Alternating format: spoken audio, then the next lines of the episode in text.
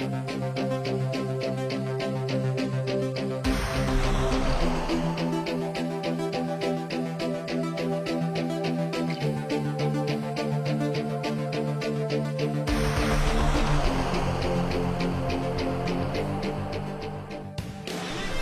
家好，二零一九年，罗宾大叔做了一个小小的决定，将《闲侃日本》专辑做一个精华重制版，提升往期节目的音频质量，并添加了罗宾大叔原声献唱的配乐。另外呢，还会加上一些小彩蛋。如果大家喜欢的话，可以在重制版音频下多多点赞点评，让罗宾大叔看到你们的鼓励和支持。谢谢大家。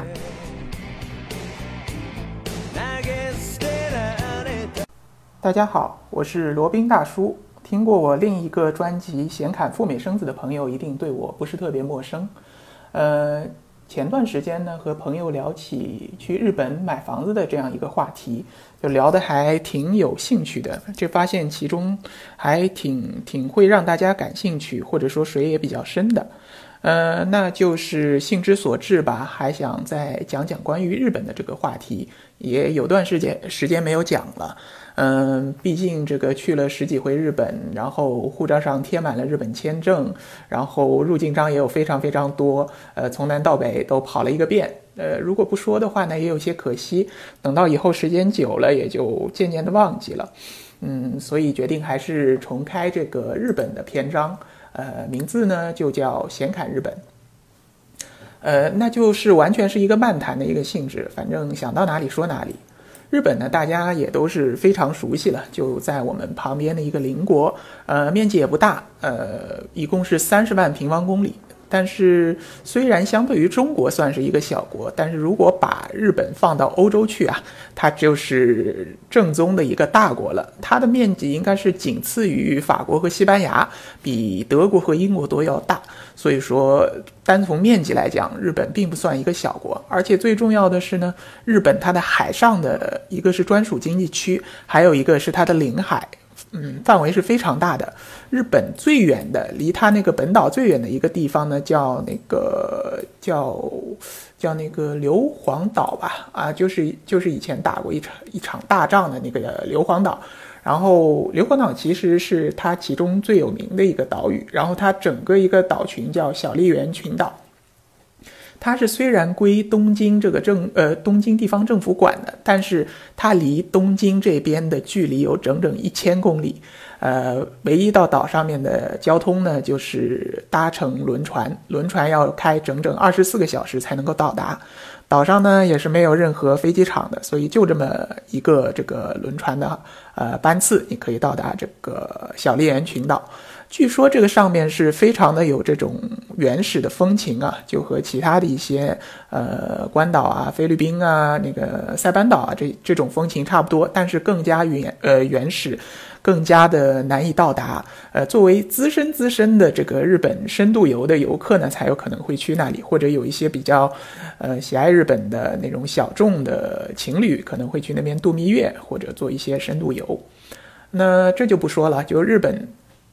大家要有一个概念，就是日本其实来说，它并不是一个小国，而是一个相当大的大国。地理上来讲，也是一个大国；经济上来讲，当然也也是这个不可小觑的。虽然是被我们中国近期在这个生产总值上超过了，但是它的这个份额还是非常大的。它的海外投资、海外这个持有的资产也是非常强劲的。所以在任何时候呢，我们都不应该轻视日本这一个国家。好了，这个比较正式的话就到此这个结束了，告一个段落。那接下来就介绍一下日本的情况吧。日本呢，它是由四个岛组成的，一个是本州岛，然后一个是这个北海道，一个是这个四国岛，还有一个是这个九州岛。最主要的这些城市呢，基本都在本州岛之上，包括大家所熟悉的东京啊、大阪啊、名古屋啊。那个这个这个京都啊、奈良啊、广岛啊这些地方都在本州岛上，然后最重要的一个经济中心就是东京都，然后第二大的是大阪，就是东京这个经济圈，还有大阪经济圈。我们第一次去日本旅游的话呢，一般都会选择这两个当中的一个。呃，最可能的一般是先去大阪，因为毕竟去大阪这个机票比较便宜啊。呃，春秋航空的机票如果抢到特价票，往返也就几百块钱吧，一千块钱都不到。然后到了大阪以后，可以这个搭乘这个铁路，私铁也好，JR 也好，到那个京都奈良去这个观赏极为传统的这种日本风情。啊，京都呢就是寺庙多，然后它的那个神社多。呃，奈良呢也是有非常多的神社和寺庙，然后还有最著名的就是那个小鹿。呃，这里提一点啊，去奈良如果你看到小鹿的话，建议就不要去买那个鹿饼喂它了，因为那边的小鹿呢都已经吃的脑满肠肥，肚子都撑得溜圆。上次罗宾呃去这个奈良的时候，拿着一个鹿饼塞到一只小鹿的嘴边呢，它连眼皮都没抬一下，所以就没有必要去这个热脸贴他的呃冷露屁股了啊。然后，呃，第二选择也有可能大家会去东京。东京呢，作为它的经济，呃，最发达的一个经济圈，也是聚集了最多的人口。然后，这个宅男当然非常喜欢东京啦，因为有一个叫秋叶原的地方，会卖各种这个游戏也好、动漫也好的手办，然后还有很多这个不可描述的这个呃影音资料。呃，罗宾也进去逛过，那真的是非常的全啊。呃，当然要注意，没没到年龄的小朋友们呢，就不要进去了，这个有可能会被赶出来的。呃，当然，相信收听罗宾节目的大多数还都是成年的朋友啊，可以考虑着进去买一两盒这个正版的碟回家欣赏一下。但是注意啊，它这个正版一般都是比较贵的。好，这个东京，东京周边也有非常多的这个景点，就比较。有名的当然是富士山了。富士山，罗宾也是非常推荐大家去看一看的。富士山呢，它不在东京都这个圈里面，它离东京大概有一百公里左右。呃，最方便的方式呢，就是搭乘从新宿出发的呃高速巴士，可以在两个小时左右，两小时不到一点到达富士山脚下的叫河口湖的一个驿站。它是一个中转站吧，基本上去富士山的百分之七八十都会从河口湖这边出发。好，呃，还有其他一些方式，就比如说搭乘那个小田急的这个铁路，或者说自驾也是可以的。啊，这里提一点啊，就是可能大家在那个万能的淘宝上也可以看到一些国际驾照的一些业务，因为日本的这个国家比较特殊，它是不承认中国的呃驾照的，所以在日本原则上是不能够自驾的。但是因为淘宝上有这个出售。这个某国的可以被日本接受的国际驾照，呃，所以呢，罗宾也尝试过一些在日本的呃自驾。在日本自驾最大的一个难点是什么呢？就是它和中国这边的驾驶方向是反的。呃，日本这边车都是靠左行，呃。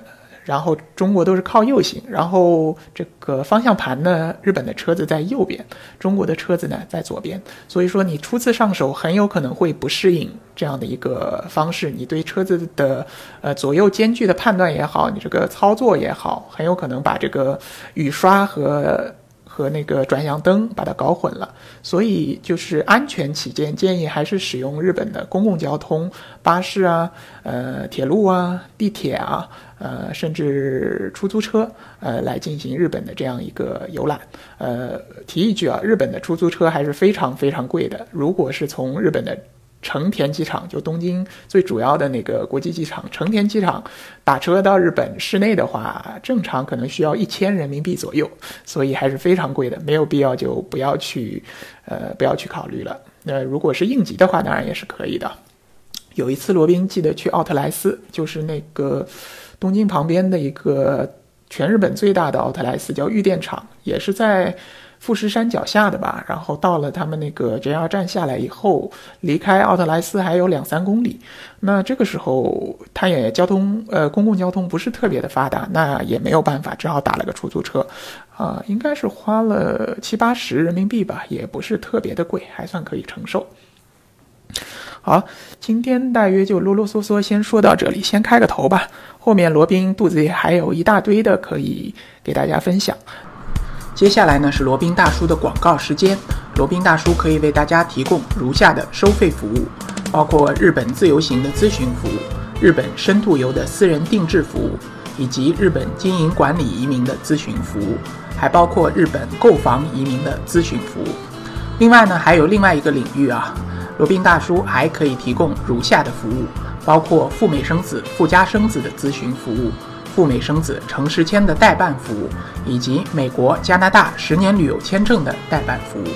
除此以外呢，还有三个国家的移民代理服务，罗宾大叔也可以提供，包括南太平洋小国瓦努阿图共和国的投资移民项目，可以投资移民拿绿卡，或者直接投资移民拿护照。另外呢，我还有一个欧盟国家希腊二十五万欧元的购房拿绿卡的项目，这个项目呢也叫黄金签证项目。还包括另外一个欧盟国家塞浦路斯的三十万欧元购房拿绿卡的项目。以上所有的服务呢，和罗宾大叔的独家特别干货，都可以在罗宾大叔的个人官网三 w 点罗宾大叔的全拼点 com 上可以看到。您也可以加罗宾大叔的个人微信八二七四七九七零八二七四七九七零，向罗宾大叔本尊咨询相关的服务内容。添加时请注明从哪里获知罗宾大叔的微信号以及咨询的内容。谢谢大家。